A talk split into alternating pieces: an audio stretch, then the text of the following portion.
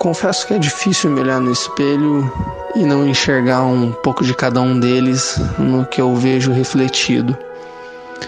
É, foram tantas coisas, tantas histórias que realmente desvincular a minha imagem do que eles representam para mim é algo quase impossível. Nesse ano, há aproximadamente dois meses atrás, o último dos meus avós, o meu avô paterno, nos deixou e o natural, é claro, seria que houvesse bastante tristeza de minha parte e até existe pela saudade que eu sinto de todos eles, claro mas honestamente eu não consigo ficar triste. E para explicar o porquê eu realmente não consigo ficar triste com o fato do meu avô ter partido, eu vou contar uma das nossas histórias juntos. Eu saí correndo, escancarei a porta da minha madrinha, dei um susto nela e fiz ela vir aqui. Então eu vi que eu poderia ser um canal muito importante para aquela família. Pô, não sigam um mau exemplo. Eu pegava, sabe, um rolo de papel toalha?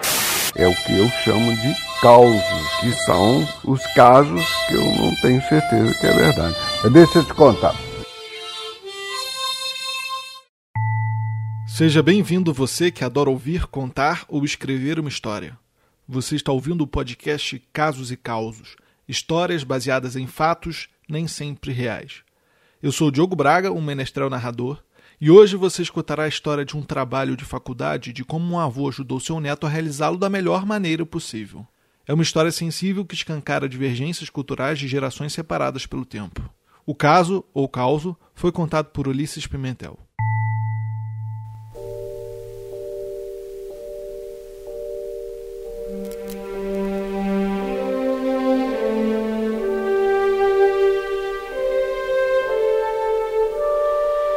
O meu avô era tipo um desses anciãos dos filmes, é, um oráculo para quem as pessoas é, que as pessoas buscam para fazer perguntas ou buscar a solução de um problema.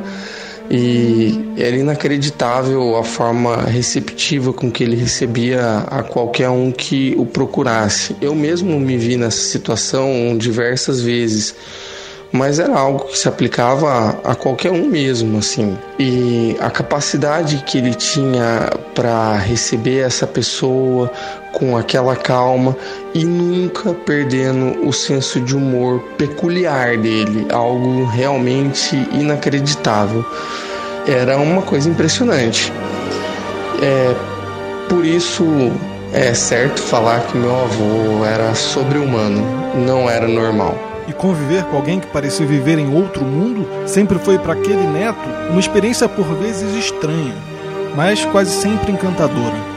Aquele avô sempre se esgueirava pelos corredores da casa e, se por um lado aparecia nos momentos mais inesperados, sempre se fazia presente nos mais necessários. E nesses momentos mais importantes usava poucas e sábias palavras. Os conselhos que dava para os seus netos pareciam dignos de uma pessoa que lia mentes, e as coisas que ele conseguia com esse jeito eram impressionantes. Parecia alguém do outro mundo. A minha entrada na faculdade de análise de sistemas. É claro que, como todo jovem que ingressa em uma faculdade, houve muita alegria, expectativas e, consequentemente, uma comemoração exagerada após o, a aprovação. Era uma conquista, né? Acho que é para todo jovem assim. A família fica eufórica, todo mundo já começa a imaginar a gente formado e a gente mal deu o primeiro passo para isso acontecer. Isso vai passando com o tempo, que é quando começam as, as responsabilidades, os trabalhos, logo chegam as provas, enfim, é tudo que essa fase de universidade traz, tanto de desafios quanto de aprendizado. E aquele jovem ansiava pelo conhecimento. Seu objetivo era estudar e realizar seus trabalhos com maestria. Queria ser o aluno número um, mas algumas dificuldades se apresentavam em seu breve caminho como padawan. Por ser um curso na área de TI, era claro que eu precisava de um, um bom computador para dar conta das minhas atividades acadêmicas, né? Como eu era um jovem, estava desempregado, não, não possuía recursos para comprar um bom computador. Bom, conforme o tempo foi passando, as exigências que o meu curso tinha com relação a recursos tecnológicos foi aumentando. Com as provas de final de módulo se aproximando, eu precisei dar um jeito de arrumar um computador melhor.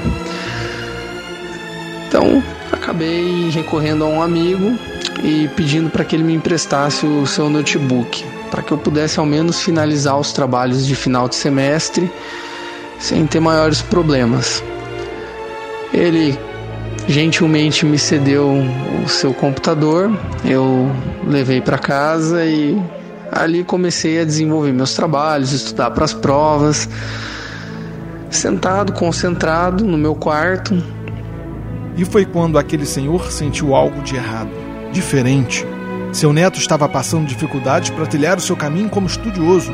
Precisava fazer algo. Até que eu vejo a porta meio aberta e o meu avô parado ali, calado, em silêncio total e completo, observando tudo que estava à sua volta. Parou a porta, olhou o neto mexendo naquela estranha máquina ao colo e, mesmo que estivesse com uma aparente tranquilidade nos olhos, ele sabia que de fato havia algo errado. Sentia como se uma força oculta quisesse falar que havia algo de errado com seu neto. Isso era um costume dele, ele adorava fazer isso. Em silêncio, ficar observando. Eu também, como estava habituado a ver isso, não dei muita importância e voltei pro, pro que eu estava fazendo, pro meu trabalho. Até que meu avô entrou, sentou do meu lado na cama e soltou a seguinte frase: Puxa, que troço bonito! Seus instintos indicavam que podia ser alguma coisa relacionada com aquela estranha máquina. Era uma frase característica dele também, né? Eu entendi que ele estava falando do notebook, afinal era a única coisa diferente que tinha no quarto naquele momento, né? Então eu fui explicar para ele que aquele notebook era emprestado. Ora, já se viu meu neto tendo que usar o troço dos outros? Pensou ele. Enfim, eu mal consegui terminar essa frase que foi quando ele ele disse que eu tinha que ter as minhas coisas e não podia emprestar nada de ninguém e nem emprestar o que era meu. E foi muito difícil explicar para ele que as circunstâncias pediam que eu pudesse, é, que eu precisava daquele computador para resolver os meus problemas de faculdade. A situação incomodou muito aquele avô. E se seu troço quebrasse, seu neto teria que arcar com todos os danos? Em sua cabeça não estava certo aquilo. Seu neto não podia passar dificuldades assim. Decidiu então que resolveria aquele problema de alguma forma já possuía todo um plano esquematizado em sua cabeça. É, era claro, assim, olhando para o semblante dele, que ele não tinha ficado feliz, mesmo tendo entendido a situação. Então, ele começou a me questionar quanto custava aquele equipamento, aonde que tinha para vender. Então, ele me pediu para que eu fosse ver aonde tinha, quanto custava e foi o que eu fiz, né? Fiquei feliz e saí como uma criança sai para comprar um brinquedo novo. E passei em loja em loja, fiz várias perguntas de características do equipamento, condições de pagamento. É... Bom, depois de algum tempo pesquisando na cidade, eu voltei. Eu voltei crente de que ele me faria inúmeras perguntas, né? De que seria um interrogatório. A hora que eu cheguei para ele, falou: avô, já vi o que o que precisava, o que, o que você me pediu, né? Já vi tudo que você me pediu para ver. É agora que eu vou resolver o problema do meu neto, pensou ele. Ele calmamente levantou, pegou o chapéuzinho dele, botou na cabeça e falou: Vamos. aí a gente chegou na loja, o vendedor, aquela cara simpática, sorriso no rosto, ele. Pois não. O meu avô respondeu para ele: Eu vim buscar o troço do menino. Cuspiu aquelas palavras como se estivesse brandindo uma espada. É claro que eu não me aguentei, eu comecei a dar risada. O vendedor também achou um barato aquela situação e. Porém, não sabia do que ele estava falando, né? Que troço é esse que você veio buscar? Então eu interrompi e expliquei que eu tinha passado minutos antes na loja, conversado com outro vendedor e tratava-se apenas de um notebook. Então o vendedor foi, falou com outro vendedor, pegou a caixa do notebook e trouxe, apresentou. Eu tava explodindo de felicidade. Afinal, ia ter o meu primeiro notebook, um bom computador e faltava só um detalhe, né? O pagamento. Infelizmente, a vida de um sábio não permitia determinados luxos, o que significava que ele não tinha todo o dinheiro para aquisição do troço eletrônico. Queria convencer o vendedor a deixá-lo levar o produto para que seu neto pudesse usar e então pagar todo o seu valor em pequenas e longas prestações. Era e sempre foi um homem de palavra. Iria pagar todo o troço, só precisava de um tempo. Talvez sua força persuasiva fosse o suficiente para convencer aquele vendedor, e por isso fez um esforço. Simplesmente disse para o vendedor o seguinte: aonde eu assino? Peraí, aonde eu assino? Poxa, ali realmente eu acho que eu fiquei decepcionado, porque achei que o sonho de ter o, o notebook tinha ido por água abaixo. O vendedor tentou explicar para ele as, as melhores formas de pagamento, termos, condições e que a melhor opção seria um cartão. Foi uma resposta decepcionante também para o avô. Talvez não fosse convincente como antes. Talvez a palavra de um homem não valesse mais como antes. Ficou um pouco revoltado. Porém, ele era um senhor de idade e não era adepto desse tipo de, de coisa de cartão de crédito. Então o vendedor disse que se pedisse no banco demoraria um pouquinho, mas que seria o melhor. Meu avô nem quis saber. Meu avô falou que não podia demorar porque o menino precisava do troço para agora, é para escola, então tinha que ser resolvido naquele momento. E aí eu confesso que foi foi meio decepcionante, né? O a situação realmente já estava chata. Mas ele não iria deixar aquilo daquela forma. Mas o meu avô já estava sem paciência e estava extremamente determinado. Ele ia resolver aquele problema naquele momento porque eu precisava do notebook para a faculdade. Então ele só aceitaria sair dali com aquele notebook.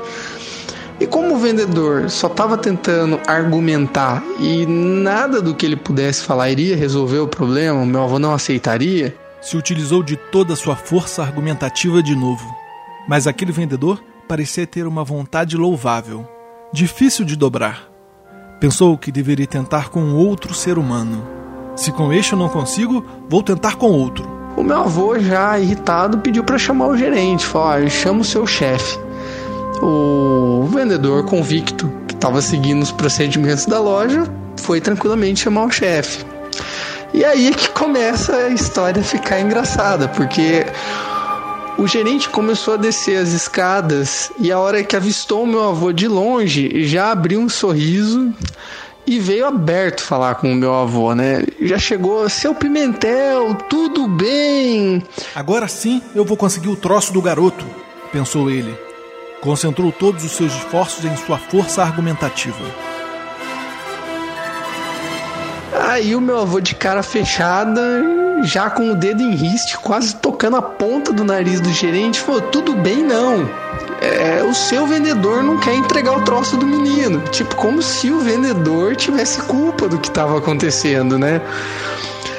Meu avô desembestou a falar um monte ali pro gerente porque o vendedor não queria me vender o, o notebook. Que era uma situação bizarra, né? Eu tava que se eu pudesse enfiar a cabeça embaixo da terra, eu teria enfiado, com certeza. Eu tava com vergonha. E o gerente, no alto da sua experiência, já sei lá quantos anos trabalhando na loja, depois de ouvir o meu avô calmamente, tranquilo, é, Bom, só o gerente estava tranquilo, acho ali, né? Porque o, o vendedor estava até gaguejando, tentando explicar a situação. Por dentro, aquele avô sorria. Estava próximo de conseguir o que queria, mas por fora mantinha uma aparência dura. O gerente pediu para o vendedor ficar tranquilo também, não, não se afobar, não precisava ficar irritado. E depois de toda aquela, aquela cena, é, chamou o vendedor e falou: Pode entregar para o seu Pimentel o notebook. Gargalhou por dentro e ficou contente. Olhou para o seu neto e se divertiu quando percebeu seu rosto incrédulo. Ele é cliente aqui.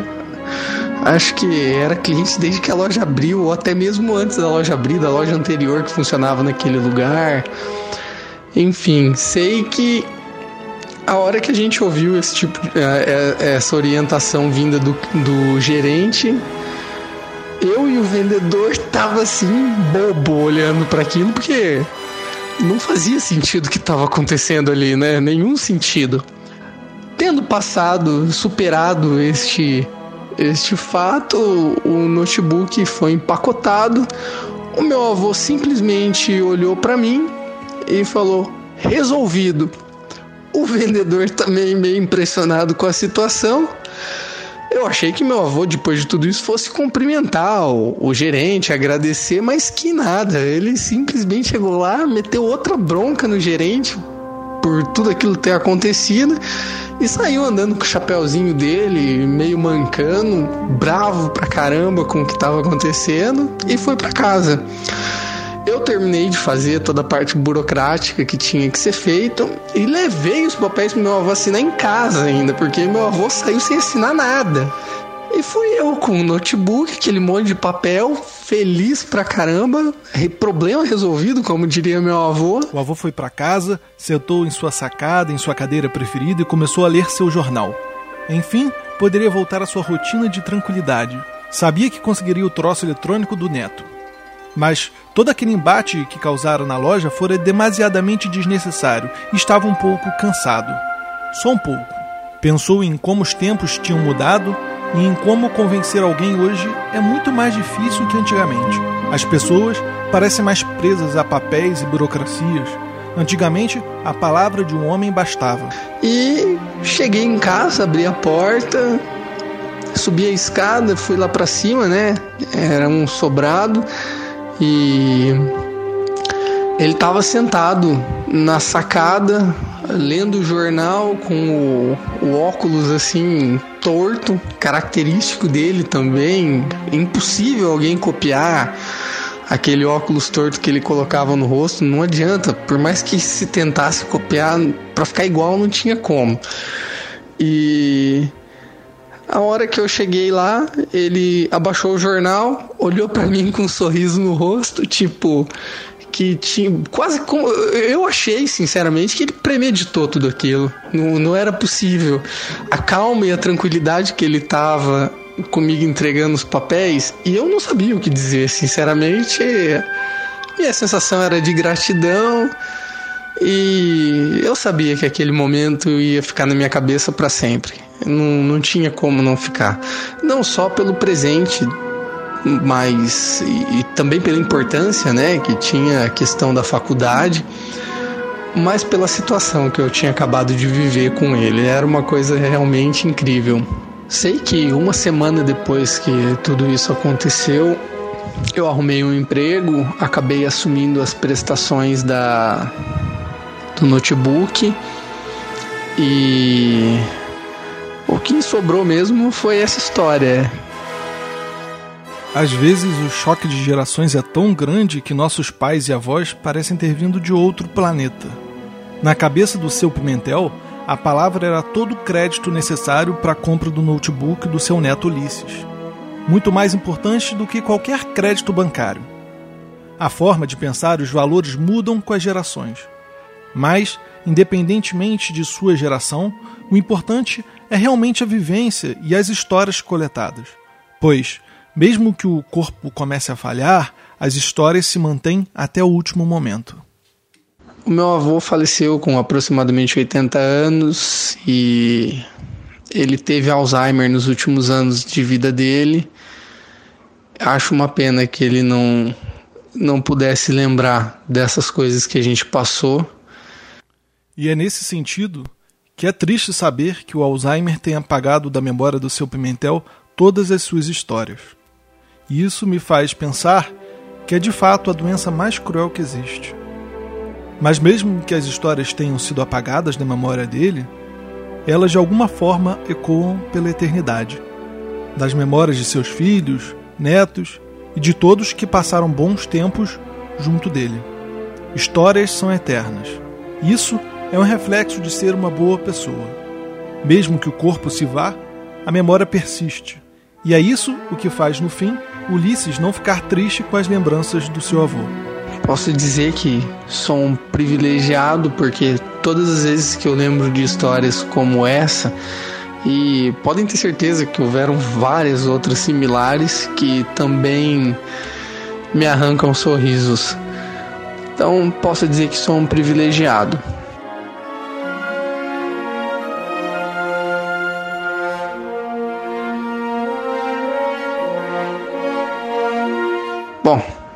Acho que agora todo mundo que ouvir vai saber e essa história vai. Acho que nunca vai morrer, nunca mais vai ser esquecida. De alguma forma ela vai vai estar tá sempre por aí, alguém vai estar tá sempre ouvindo ela. E isso me deixa bastante feliz.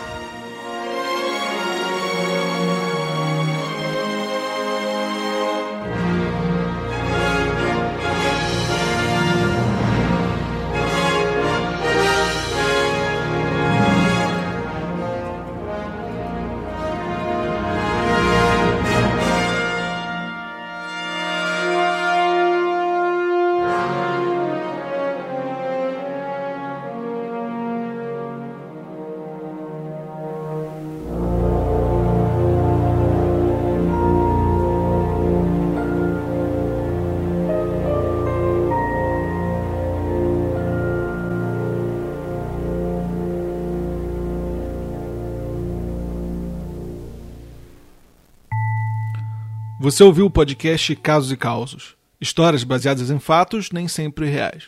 Eu sou o Diogo Braga e foi um prazer ter você aqui comigo hoje. Se você tem algum caso ou causo que deseja compartilhar, me envie um e-mail para o endereço casoecausospodcast.gmail.com Ulisses me enviou a sua história há muito tempo e demorou muito para que ela fosse escrita e produzida. Pois, como todas as histórias enviadas por ouvintes aqui do Casos e Causos, eu tive muito cuidado e carinho na elaboração do texto, escolha de cada palavra. E eu posso dizer que eu escutei a história dele tantas vezes que eu já me considero um amigo do seu Pimentel. E eu espero sinceramente que você também. E se você gostou do podcast, por favor, indique o Caso Caos para seus amigos, compartilhe e classifique no iTunes. Dessa forma, você vai estar ajudando o podcast a crescer e a estar sempre produzindo conteúdo.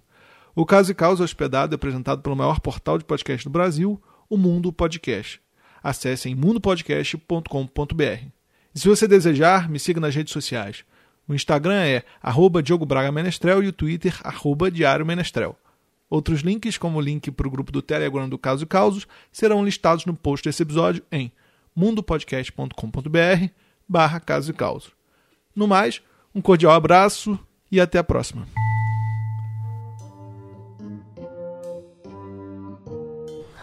Mas um belo dia apareceu na, no sinuca e entrou uma loira muito bonita. Jovem, assim, na faixa dos seus 30 anos, mais ou menos, 30, 35 anos. E aí ela ficou no canto lá, chegou um rapaz que acompanhava ela, tinha duas pessoas acompanhando ela, e perguntou qual era o melhor jogador de sinuca que tinha ali. Porque a, aquela mulher estava querendo jogar com o melhor jogador de sinuca. E no episódio 18 do podcast Casos e Causos, você escutará a história de quando uma mulher invadiu um salão de sinuca de uma cidadezinha do interior e desafiou todos os homens desafiou todos os homens desafiou todos os homens presentes a uma partida. É uma história de audácia, coragem e que também faz uma reflexão sobre a existência de um preconceito latente na sociedade que vivemos.